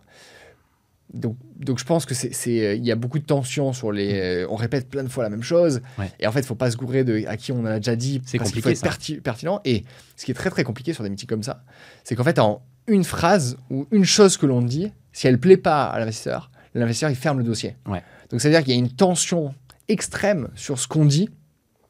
Parce qu'en fait, il faut pas dire n'importe quoi. Alors, après, euh, il y a les bonnes réponses, on sait Ouais. qu'est-ce qu'il faut répondre. Et là, c'est là où les, les leveurs, euh, ils, ils te conseillent en disant Mais non, en fait, ça, c'est parce que tu, qu'on explique dans le BP, donc il faut être cohérent avec ce que tu dis. Vous avez fait beaucoup de répétitions avec les leveurs, beaucoup de Très de. Ah ouais. Très peu, ils nous ont dit euh, vous étiez bon. alors merci, je sais pas si c'était. non mais je pense qu'on arrive. Enfin Yann et Yann est, a un super parcours, super profil. Il, est- il, a, il a beaucoup de sérénité. On est très complémentaires tous deux parce que euh, a beaucoup de cheveux blancs et et, et, euh, Et toi, pas du tout. Et moi si moi si, hein, on va le voir là. Mais mais en tout, en tout cas, j'en ai eu beaucoup plus que quand j'ai lancé la boîte. Mais en tout cas, en fait, on, on se complète. Moi, je suis plutôt euh, euh, le fondateur, le 0 à 1, le, celui qui a beaucoup d'énergie, qui est capable de transporter les gens parce qu'en fait, euh, j'y crois et je suis passionné. Et en fait, Ouais. forcément, on va y arriver. Et Yann, lui, il a plutôt cette, cette épaisseur, cette assise, cette structure, capable de rentrer dans le, dans le détail de chaque ligne du BP, beaucoup Ce- plus que moi Ce côté rassurant, en fait. beaucoup plus rassurant. Et en fait, le, le mix et la- et je- tous nos investisseurs nous disent en fait, vous avez une complémentarité qui est qui est, qui est assez incroyable parce Mm. que finalement c'est un, un peu improbable. On doit avoir 20 ans de différence Mhm. Euh, et finalement c'est cette complémentarité, complémentarité pardon, je parle trop vite. Mm. qui fait que ça fonctionne et que chacun en fait on amène euh, on amène notre euh, notre plus-value euh, à la boîte à la, la dynamique d'équipe aux équipes et donc on se complète énormément Vous y alliez toujours à deux? Oui on y va on y va toujours à deux et vous répartissiez les rôles en amont? En fait, on se répartissait les slides parce que justement, parce qu'il y a une petite dynamique, on fait un, pour qu'il y ait un, un- équilibre. Mais en fait, euh, on savait, on savait ce qu'on devait dire, on se complétait. Enfin, il y a un jeu qui se... Ouais. En fait, il y a une complicité, mais parce qu'en fait, ça se passe bien et c'est pas du bullshit. En fait, ça Mm. se passe vraiment bien entre nous. On n'est pas les meilleurs amis, on partirait pas en vacances. Mhm. Euh, mais par contre, euh, quand on a des choses à se dire, on se le dit. Euh, quand il y a des trucs sur lesquels on, on a raté quelque chose ou moi que j'ai merdé, ben, il va me le dire, il va me faire le feedback. Quand il y a des trucs sur lesquels je pense qu'il n'a pas été suffisamment percutant, je vais lui dire. Et donc, en fait, on a cette, cette confiance par la crédibilité, par le sérieux et par la transparence du feedback qui fait qu'en fait, on se disait les choses et en fait, on, se- on se marre aussi. Après, on allait boire une bière euh, Mm. en disant euh, cool, putain, j'espère que ça va bien avancer parce Ouais. qu'en fait, le meeting était top. Tu t'habillais comment? On s'habillait normalement. Euh, en fait, euh, les invests, souvent, ils ont des petites chemises ou des t-shirts. En fait, c'est- assez, euh, c'est assez relax. Et en fait, c'est- très bien. Je trouve que je trouve qu'on est au moins dans un milieu où, en fait, fondamentalement, soit confort, soit efficace. et moi, je suis en vélo, donc je me balade tout le temps en vélo. Tous mes meetings, je les faisais en vélo. J'avais toujours un t-shirt de rechange ou un, Mm. un polo de rechange. Mais euh, fondamentalement, non, assez euh, euh, smart casual, euh, très simple Co- Comme au boulot, quoi. comme au boulot, euh, moi je suis souvent en t-shirt au boulot, j'ai ma panoplie de t-shirt EMEA, euh, ça me va très bien, comme ça je réfléchis pas. Euh, moi je suis plus pour me dire euh, efficace, euh, à l'aise. Et, euh, et en fait, c'est très bien. On n'a jamais eu de remarques. Enfin, je pense que les gens qui font une remarque parce qu'ils sont en t-shirt, euh, je trouve ça Ouais. enfin, ridicule. Et en fait, t'as pas envie de bosser parce que si t'as l'impression que parce que je suis en t-shirt, je suis pas sérieux, je suis pas crédibilisé et le business qu'on a construit, il est pas bon. Est-ce que tu- t'habillais plus euh, au début sur la première levée de fonds quand tu étais plus jeune? Euh, non. D'accord. Euh, non, j'ai pas, euh, j'ai pas changé. Alors c'est rigolo, c'est que maintenant je mets des. Alors ça, je me suis fait engueuler par ma femme, mais euh, je mets plus de chemises sur les rendez-vous importants. Donc les rendez-vous euh, au-dessus de 50 000 euros, euh, je mets une chemise, mais sur les partenaires. Parce que pour le coup, là, les partenaires, c'est rigolo, mais alors quand je vais sur BFM ou équivalent, je mets des chemises. Mm. Mais, mais grosso modo, sur les partenaires, notamment BTP, donc les, les Ouais. industriels et les, et les C'est culturel. C'est. culturels. Bah bien sûr. culturel. Il faut une petite chemise. Tu peux avoir un pantalon, un jean, ils s'en foutent. Mais si tu arrives en t-shirt, Mm. alors quand c'est t-shirt EMEA, ça passe. Mhm. Parce qu'en fait, ça, ça- c'est brandé. Mais euh, je sais que j'avais une ou deux réflexions. euh, et donc, euh, c'est vrai que je mets une petite chemise sur les, sur les grands rendez-vous. Et puis, comme je rencontre souvent maintenant la chance de rencontrer les patrons, Mm. des boîtes, des Atlantiques, des Rexel, des, Mm, mm. des- ou des les DG, bah, je trouve que c'est eux, ils sont toujours en chemise. Et donc, là, il faut Se mettre au niveau. Et, et je, mets, je mets au niveau. et J'ai toujours ma chemise, mon petit blazer euh, pour changer. Et après, je me remets en t-shirt. Ok. C'est intéressant. Et- J'ai lâché le secret, pardon. Non, non, mais, non, mais c'est- normal. Il faut, il faut, en fonction des industries. s'adapter. Ouais, bien sûr. C'est quoi le, le meilleur et le pire conseil qu'on t'ait donné? C'est une super question. J'ai eu tellement de conseils et comme je suis quelqu'un de très curieux, j'essaye de me nourrir, de- de- d'aller chercher les bonnes infos. Ce qui, ce qui est très intéressant, et, et c'est les choses que je dis, c'est qu'en fait, moi j'ai rencontré des business angels, donc c'était plutôt euh, avant, qui me disaient euh, vraiment blanc et noir. Et les deux étaient brillants, les deux avaient fait des super exits, tu vois, les deux ils avaient eu du succès. Il y a vraiment, ils me disaient noir et blanc. Et donc, moi j'ai appris à, à écouter, je pense que j'écoute plus qu'avant. Mhm. Euh, en tout cas, j'écoute, je, re- je reformate, j'intègre, euh, je, je déconstruis le pourquoi et j'essaye de poser plus de questions. Donc, euh, pourquoi tu me dis ça? Ah oui, pourquoi? Est-ce que tu penses que ton expérience, euh, elle, est, elle, est, elle vaut pour la mienne Parce Mhm. que finalement, bah, c'est pas les mêmes boîtes. En fait, c'est jamais les mêmes boîtes, c'est jamais le même timing, c'est jamais le même persona, c'est même pas les mêmes, les, les mêmes les périodes équipes. de mais temps. bien sûr. Ouais. Donc en fait, c'est ça, j'essaye de, j'essaye de poser des questions, essayer de comprendre sur, ok, qu'est-ce que je peux piquer? Parce qu'il y a toujours des trucs euh, super à prendre, et ça, Mhm. faut être, euh, faut être très humble. Et après, en même temps, euh, il y a aussi, euh, bah, y a des réalités business. Donc tu vois, sur le bon conseil, j'essaie d'écouter. J'ai- c'est pas pour ne pas répondre à ta question, mais, mais c'est une bonne question, et je sais pas quel est le gros truc. Et, et- ah, si, il y en a un, je vais- il y en a un Mm. qui m'a marqué, c'était cet été. Euh, c'était une histoire d'un d'un avion de chasse. Mhm. Et, et je trouve ça hyper pertinent.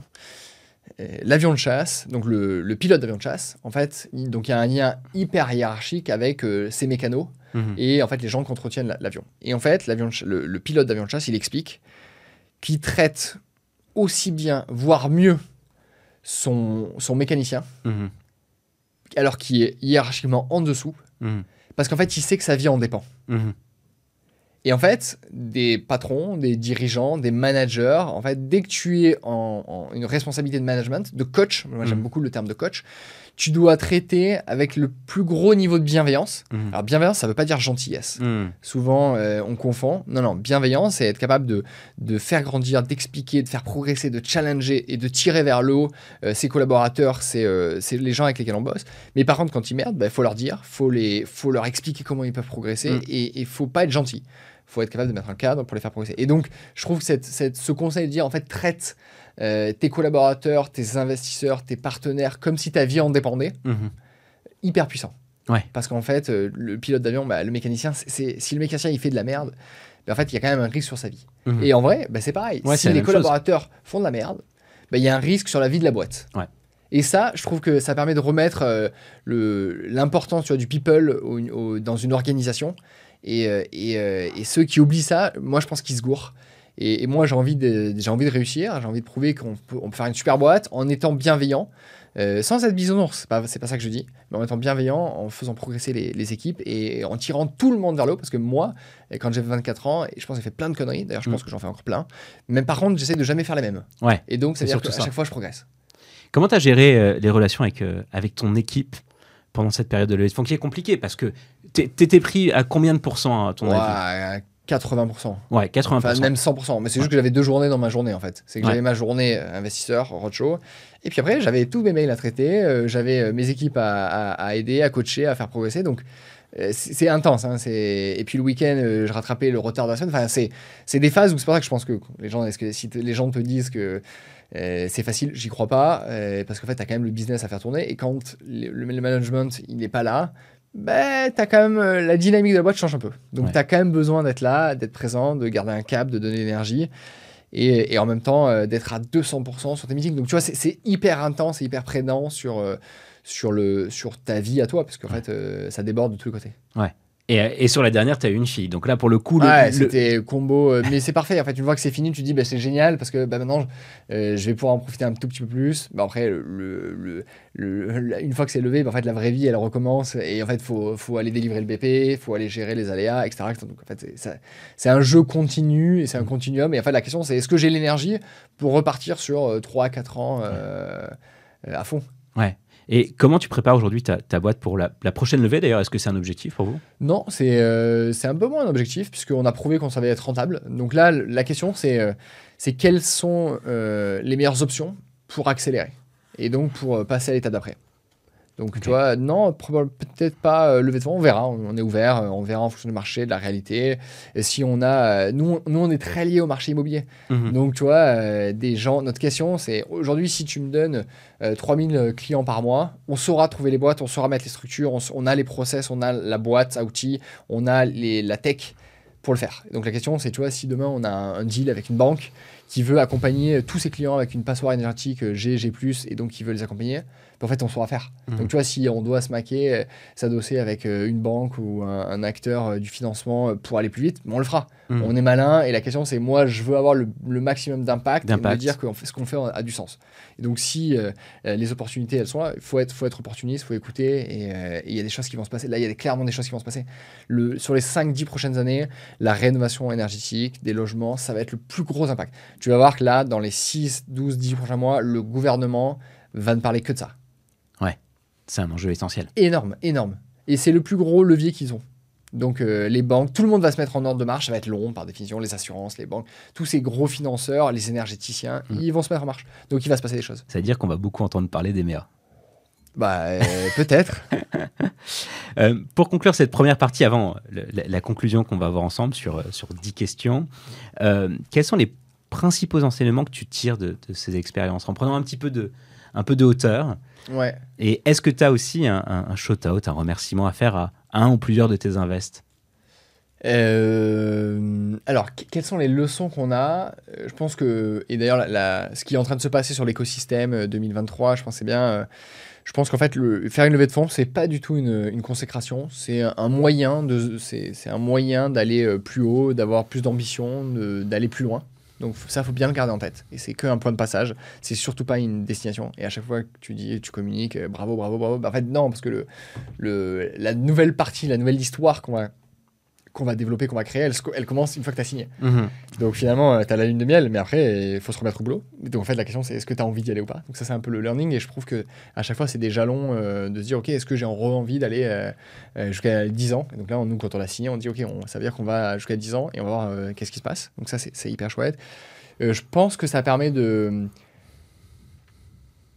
c'est aussi un moyen de remercier les équipes. Euh, tu vois, souvent, tu, ça permet d'avoir des jalons et de te dire, tu, tu peux euh, remercier les équipes pour le travail fait. En général, c'est souvent une nouvelle étape, donc ça permet de, de cranter euh, des nouvelles trajectoires de poste en interne, aller recruter des gens meilleurs parce qu'on n'a pas forcément les gens en interne pour structurer, pour tirer tout le monde vers le haut. Donc ça, c'est hyper bien.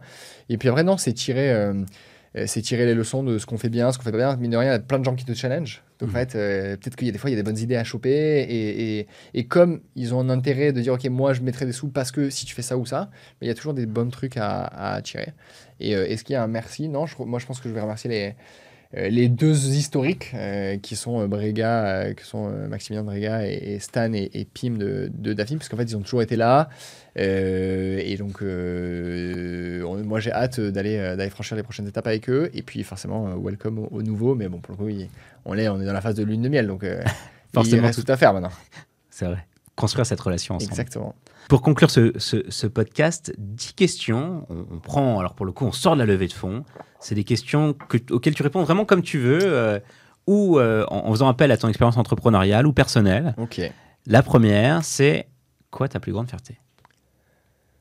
C'est quoi ma plus grande fierté? Euh, Je pense que j'en ai deux. Et moi, je, moi, je m'amuse à dire euh, j'ai deux bébés. Mhm. Et mon premier bébé, c'était Emea, enfin dans Mhm. l'ordre chronologique, je dis pas dans l'ordre d'importance, mais Mhm. le premier bébé, c'était Emea. Donc en fait, euh, par exemple, je suis déjà papa d'un premier, d'un premier truc et j'ai accédé à, des responsabilités, à je pense à un professionnalisme et, donc, et de cheveux blancs aussi euh, en passant euh, assez tôt, parce que de rien, tu vois, dès 24 ans, j'ai fait. Donc j'ai vu qu'il y a des bons côtés, il y a des moins bons côtés, mais ça, c'est, ça je, je suis assez fier de là où on l'a né. J'ai très hâte de l'amener encore plus loin et de la voir grandir comme tout bébé. Et puis euh, bah, le deuxième, c'est c'est ma fille et, et ma femme que j'embrasse très fort euh, parce que bah, en fait, c'est aussi une fierté. Et, et je, je pense que dans arriver à, à jongler sur les deux et pas laisser passer l'un pour l'autre et, avoir un, un bon niveau. Tu vois, je considère vraiment que j'ai deux bébés. Je sais pas si un jour j'aurai un troisième bébé ou un quatrième, mais, euh, mais je trouve que c'est important et je trouve ça bien. Et en même temps, euh, bah, c'est une boîte, donc peut-être que j'en aurai d'autres. Mm. Euh, là où des bébés, euh, t'en as qu'un, enfin t'en as plusieurs, mais, Ouais. mais tu les vois grandir, donc faut pas rater les étapes. Non, c'est essentiel de vraiment garder cet équilibre-là. Voilà. Mhm. Ton plus grand regret Je vais t'aider en général. Les, les entrepreneurs ont beaucoup de mal à répondre à cette Ah oui, question. mais bien sûr, c'est ce que j'ai dit. euh, euh, moi, quand j'ai lancé, euh, je vais faire une anecdote, mais je vais faire un coucou à mon papa, mais mon papa qui est entrepreneur, qui a monté sa boîte et, et qui avait plein de choses. J'étais chez, j'étais chez EY. Et donc, plutôt bien payé, tu vois, un truc, un Big Four en audit, donc ça faisait sérieux, ça faisait crédible, Mhm. j'étais à la défense, c'était formidable. Et en fait, je, je me suis fait virer parce que, parce que, je, parce que je pense que j'étais pas bon. Mhm. Euh, et c'est probablement le, le plus beau coup de pied au cul que j'ai eu euh, de, de ma carrière. Mhm. et, et donc je les remercie euh, énormément. Et d'ailleurs, on les a choisis en, en, en commissaire aux comptes. Donc, Ah ouais. quoi, euh, je suis pas rancunier comme garçon. Et en fait, je, je pense que par définition, les entrepreneurs, ils veulent pas avoir de regrets. Mhm. Je pense. Je suis d'accord. Et donc, tu vois, à ce moment-là, je m'étais dit, je lance la boîte, six mois, j'y vais à fond, donc 2015. euh, tu vois, vra- vraiment, je venais juste d'avoir 24 ans, donc j'étais euh, quand même assez jeune. Mhm. Et j'ai j'ai pas envie d'avoir une vie où j'ai des regrets. Peut-être Mhm. que je vais me gourer, peut-être que je vais faire des conneries, mais en fait, au pire, je vais apprendre. Ouais. Donc finalement, j'ai l'impression que j'ai pas de regrets. Et en tous les cas, moi, j'ai- en tout cas, si j'avais des regrets là aujourd'hui, je ferais tout pour mettre en œuvre pour plus en avoir. Donc tu vois, peut-être finalement le, le- le regret, et j'essaye de vraiment d'être très attentif, c'est de pas passer suffisamment de temps à voir ma petite fille grandir. Mhm. Mais j'arrive à avoir des petits moments euh, avec elle où je sais qu'en fait, finalement, je- tant que moi, mon curseur, je me dis que j'ai le bon niveau de temps que je passe avec elle et en fait, j'ai pas de regrets, ça me va. Mhm. Si un jour je me dis putain, là, je suis en train de laisser, euh, c'est pas, c'est pas bien, bah, je prendrai un peu de vacances, je prendrai quelques jours pour aller, tu vois, pour, pour résorber ça. Mais je pense que les entrepreneurs, par définition, n'ont pas envie d'avoir de regrets et je pense que tu as raison là-dessus. Euh, donc, je, je vais, je, vais, je vais donner cette réponse-là. Mais c'est pour ça que je la garde. Ouais. J'adore, j'adore. Euh, quelle est la personne, le film, le bouquin, le jeu vidéo, I don't know, qui t'inspire le plus? Ouais, c'est une, c'est une question euh, qui est très compliquée. J'ai plein de. Moi, j'essaye. J'ai un truc. J'essaye de d'aller dans des, dans des endroits où euh, je suis pas la personne la plus intelligente. Mhm. Euh, et ça, c'est un truc sur lequel je fais très gaffe. Et donc, j'essaye. Moi, il y a. J'ai plein de BA que que, qui sont rentrés dans le, chez nous euh, et où je me régale parce qu'en fait j'apprends, je suis curieux et en fait c'est des gens qui ont réussi et donc moi j'adore l'expression de If you want to be a lion, uh, train with lion. Et- Mhm. Et, et- et je- et je trouve ça tellement vrai. C'est que en fait, si tu restes avec les moutons, bah, tu vas être un mouton. Si tu vas avec les, des gens meilleurs que toi et des lions, et que toi, tu es, es, le petit lionceau, Hmm. bah, finalement, tu vas grandir et, et- et tu vas te rendre compte que en fait, euh, tout est possible. Tu peux tout faire. Ok. Tu peux pas le faire en même temps. Et tu peux pas tout faire en même temps, mais tu peux tout faire. Et donc ça, je trouve ça hyper bien. Et donc je me, je me nourris un peu à droite à gauche euh, de choses qui m'inspirent. Et, et je, je, je- euh, si tu vois, je, je fais pas assez. je vais répondre sur tes regrets. Mhm. Je, je, je, je suis j'ai un syndrome de l'imposteur, tu vois, pour aller, pour aller essayer de discuter avec des gens euh, qui m'inspirent. Mm. Euh, moi, j'avais fait rentrer, euh, j'avais fait rentrer Kima et Xavier Niel. Bah, tu vois, Mm. j'avais demandé pour le rencontrer, pour faire un truc. Et je l'ai jamais relancé. Mm. Et, et je, suis- je suis sûr que d'ailleurs, s'il m'entend, j'enverrai ce truc-là. Mais tu vois, j'adorais aller faire une, euh, un resto euh, ou un déj ou un café avec lui euh, juste une demi-heure parce que je trouve que c'est un, entrepreneur qui m'avait donné chance. Et donc, je me je sors pas assez de ma zone de confort sur ces trucs-là pour Mm. plein de bonnes ou de mauvaises raisons. Après, j'ai- plein de garde-fous et j'essaye de, Je trouve que la vie est in- incroyable et il y a plein de gens. J'ai accès à des gens maintenant parce que j'ai une sûr, boîte, parce que j'ai un peu. de- J'ai pas réussi. Euh, je suis en train de construire quelque chose qui a du sens et qui a de l'impact, mais j'ai pas encore réussi. Et, et donc, je pourrais. J'ai par des biais différents, euh, dif- différents niveaux pour accéder à ces gens-là, mais je le fais pas assez. Et peut-être que Ok. tu vois, il faudrait que je me force à le faire un peu plus. Peut-être c'est voilà, si je trouve Voilà. un regret. euh, Il, il- il faut que tu, tu ailles voir des plus grands lions, quoi. Exactement. Ok, ok, j'adore. Et tu vois, je, je pense quand je dis ça, il y a, quand j'ai quand j'ai lancé la première boîte, je suis allé au Galion il y a 6 ans maintenant, le Galion Project, qui est qu'un qu'un entrepreneur. Il y a plein, il y a un écosystème incroyable, il y a des gens vraiment formidables. Et, et tu vois, j'adore me nourrir. Et maintenant, et, et j'ai toujours un truc que, que je trouve formidable, et je donne cette, euh, je donne cette petite euh, parenthèse, mais la première fois, donc c'était il y a 5 ou 6 ans, et j'ai la chance de, euh, de prendre le même avion que JB Rudel. Donc, JB Rudel, c'était euh, un des, un des cofondateurs du Galion Mm. et euh, qui avait fait, euh, enfin, qui a fait, qui était le fondateur de Criteo, donc euh, Nasdaq. Ouais. C'était une des deux boîtes Nasdaq en France. Tu vois, un truc, un succès incroyable. Et j'ai la chance de discuter, je sais pas, 45 minutes ou une heure avec lui. Mm. Mais tu vois, rien n'était prévu, rien Mm. n'était truc. Et en fait, je pose plein, plein de questions. Et Mm. en fait, bah, moi, j'étais, je suis hyper curieux et ça m'inspire énormément. Et tu vois, et en fait, on a une discussion presque d'égal à égal. Alors Mm. fait, finalement, j'avais euh, 25 balais ou 26 balais, il en a 45 ou 50, je sais, plus, je sais pas quel âge des, des os JB.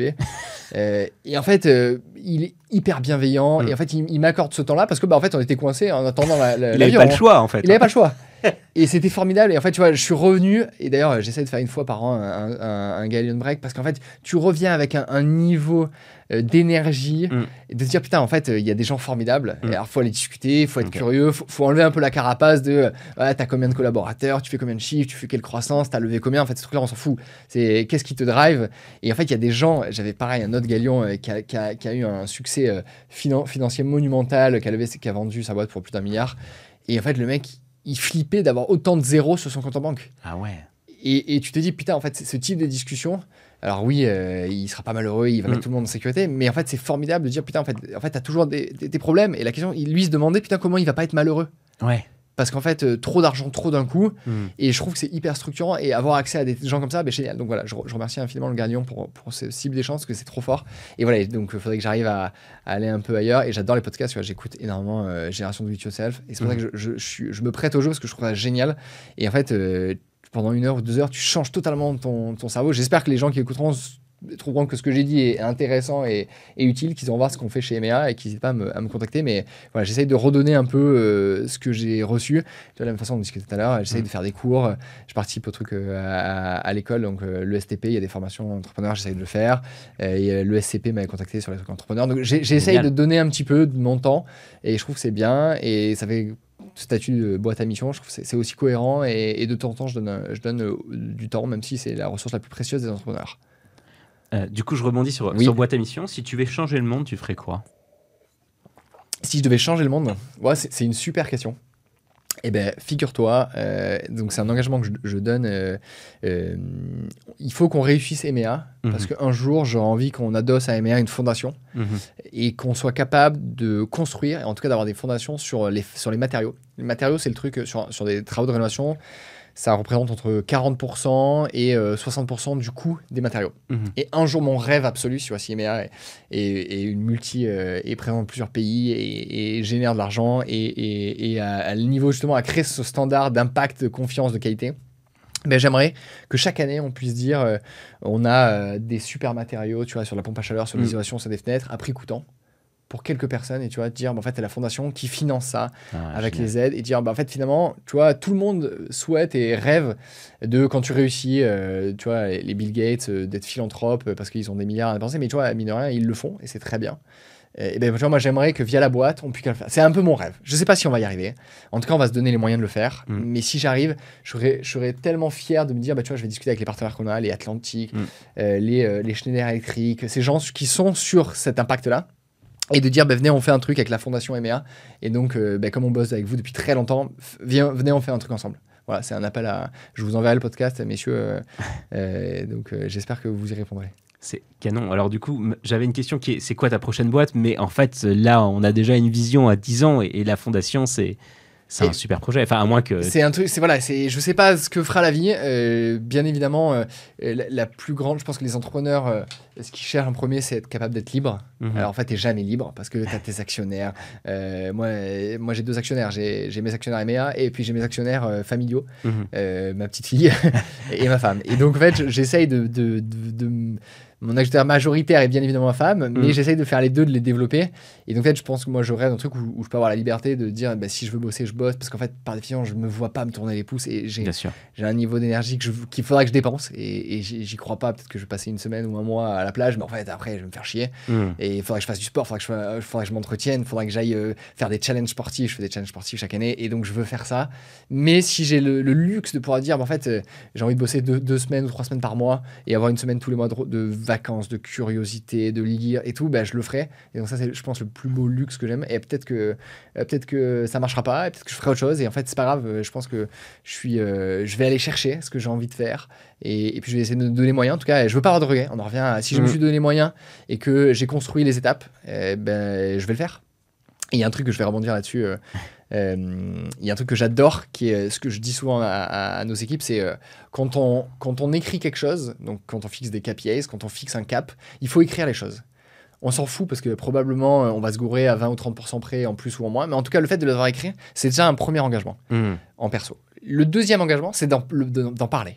Si je m'engage à faire euh, 80% de trucs, ou si je m'engage à dire bah, qu'un jour, chez EMEA, on fera une fondation. Ouais. Ben en fait, tu l'as dit, mec. Mhm. Donc, il y a un moment, tu t'es engagé, et donc, tu as le côté social, Mhm. où en fait, si tu as la possibilité de le faire, après, et encore une fois, il faut l'avoir, il faut gagner de l'argent, il faut être rentable et il faut avoir un impact massif. Mais si tu peux le faire, tu le feras.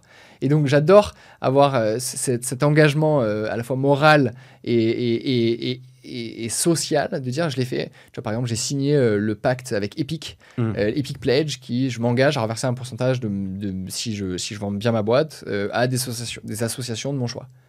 Mais en fait, je, je l'ai signé parce que je trouve ça important. En fait, dans tous les cas, je l'aurais fait. Mais là, tu vois, je suis capable de dire, Ouais. bah, je le fais et je trouve que ce que fait euh, euh, Epic Foundation est génial. Et, euh, et donc, bah, je continue. euh, tu vois, on m'a pas forcé, mais je trouve que c'est important de le faire.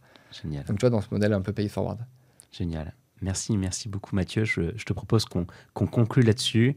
Merci, Merci pour, pour ce temps que tu nous as accordé aujourd'hui. Merci pour ben, tout ce partage exceptionnel euh, qui a été le tien aujourd'hui. Merci beaucoup pour l'invitation. Et puis, bah, j'espère que, que tous ceux qui vont écouter seront contents et qu'ils n'hésitent pas à me joindre sur LinkedIn. Euh, Je réponds, euh, je réponds dans la mesure du possible. Et s'il y a besoin d'aide, euh, si je peux aider sur des sujets, grand plaisir aussi de le faire. Donc, et j'espère que j'aurai aussi fait des vocations. Et donc, peut-être je terminerai sur un truc, si tu es d'accord. Ouais, bien sûr. La levée de fonds n'est pas l'unique voie. Et, euh, et, euh, et c'est aussi dur d'être boulanger, d'avoir sa boulangerie, Mm. que de monter sa boîte et avoir de lever, lever de l'argent. Donc il faut, faut être très humble et en même temps à la fois très ambitieux. Et si vous faites votre boulangerie, bah, soyez la meilleure boulangerie du quartier, de la ville ou, ou du, du monde. Et, et je pense que c'est aussi, euh, aussi bien, voire peut-être même mieux que les levées de fonds. Donc euh, restons humbles et en même temps ayons un impact sur une chose qui nous plaise. Soyons passionnés Ouais. et si on traitait les gens correctement et, et- et ce sera super. Merci beaucoup. Merci. Merci de nous avoir écoutés. J'espère que vous avez passé un bon moment en notre compagnie et que vous avez appris plein de choses sur la levée de fonds. Si ce podcast vous a plu, abonnez-vous dès maintenant sur vos plateformes préférées pour ne rater aucun des prochains épisodes. Parlez-en autour de vous, donnez-nous 5 étoiles et n'hésitez pas à nous laisser un super commentaire. Ça fait toujours plaisir. Vous pouvez aussi nous suivre sur Instagram pour découvrir les coulisses du podcast et continuer à échanger avec nous. Je vous dis donc à très vite sur Let's Sound Out.